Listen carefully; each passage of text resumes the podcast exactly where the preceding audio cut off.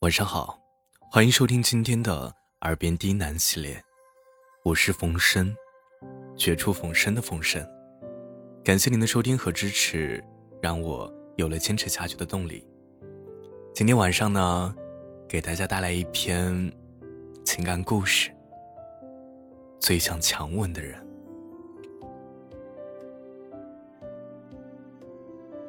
我是所有感情里最胆小。也最被动的那个人。朋友三番五次的找我出去玩，我会首先考虑和对方的亲密程度。一起玩的人都有谁？如果确保人少且相互熟悉，我才会去。走亲戚，我会下意识的避开所有热闹的场合，就连想和很久不见的姐姐打招呼，对方。也必须是最先开口的那个人。成年后的社交场合，如果遇到了有兴趣认识一下的新鲜面孔，我也只会偷偷盯着他们看，但什么都不说。不太会主动表达感情的我，总是暗自拧巴着。就这样，搞砸了一段段还没有来得及发生的关系。就连遇见自己喜欢的人，也不敢贸然上前打扰。我敢做的，只是在每一次刷到他动态的同时，用意念偷偷点个赞。我总是在心动，但是他不知道。直到他清空了自己的社交主页，我才觉得自己失去了一个还没有来得及拥有的人。我才突然想要抓住这个人，至少问他一句：“我喜欢你好久了，你为什么突然消失啊？”喜欢的人清空了社交主页，我开始遗憾没能及时表达喜欢，原本的秩序被打乱，我开始后悔。没能及时用心生活，这两段空白都让我愣了一下，也一时很难处理眼前种种未知的变化。生活就像是突然被按下了暂停键，生活与往常太不一样了。在家里宅着，似乎就可以完成所有的事情，但日子却凝固了。我们无法如期执行早已安排好的种种计划，我忍不住想问：怎么突然就这样了呢？我还有那么多事没来得及做，可是听不到回答。然而那些想做，但是总有理由推脱的事情，变得让我更想立刻着手去做。曾经藏着掖着的感情，更想完全暴露给对方。尚未表达的喜欢，也更加浓烈了。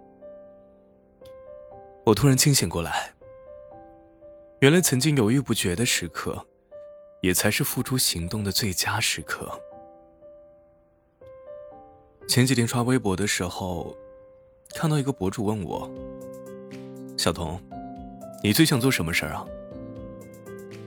我没有思考太多，用第一反应评论了一句：“强吻喜欢的人。”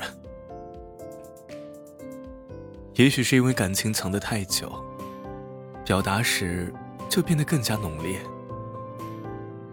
我终于忍不住了。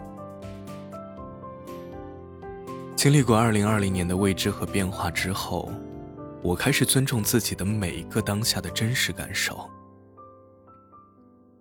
表白后，我并没有得到类似“我也喜欢你”这样的回复。然而，明确表达出自己的喜欢，已经让我不觉得遗憾。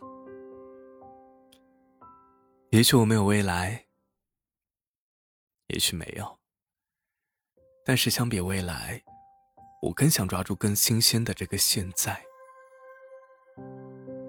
此时此刻。我喜欢你，那我就要告诉你。比起担心你会拒绝我，我更想让你知道那些埋藏在我心底里浓烈的心意。而你，也是那个值得我喜欢的人。我们曾经，似乎从没有如此在意过爱情这个东西。同样，如果不是暗恋的人突然消失，可能至今我都不会告诉他我喜欢你。可为什么不呢？一直以来，我都躲在不容易被看到的地方，让自己把那些原本可以敞开的门给牢牢关上。人的一生又有多漫长呢？我们以为的以后，也许一眨眼就变成了一辈子。所以，去吧，去主动发出邀请，去尝试和不同的人交朋友吧。去吧，去在火锅和奶茶里面感受幸福吧。去吧，去表白吧。如果表白成功了。就顺便强吻一下那个你喜欢的人吧。如果你喜欢的人也听到了这篇文章，而你恰巧也留下了足迹，那么你的告白就成功了。就在刚才，我把自己喜欢的那个名字输进了后台。也许他会看到我写的这篇文章，但也许不会。也许他会喜欢我，但也许不会。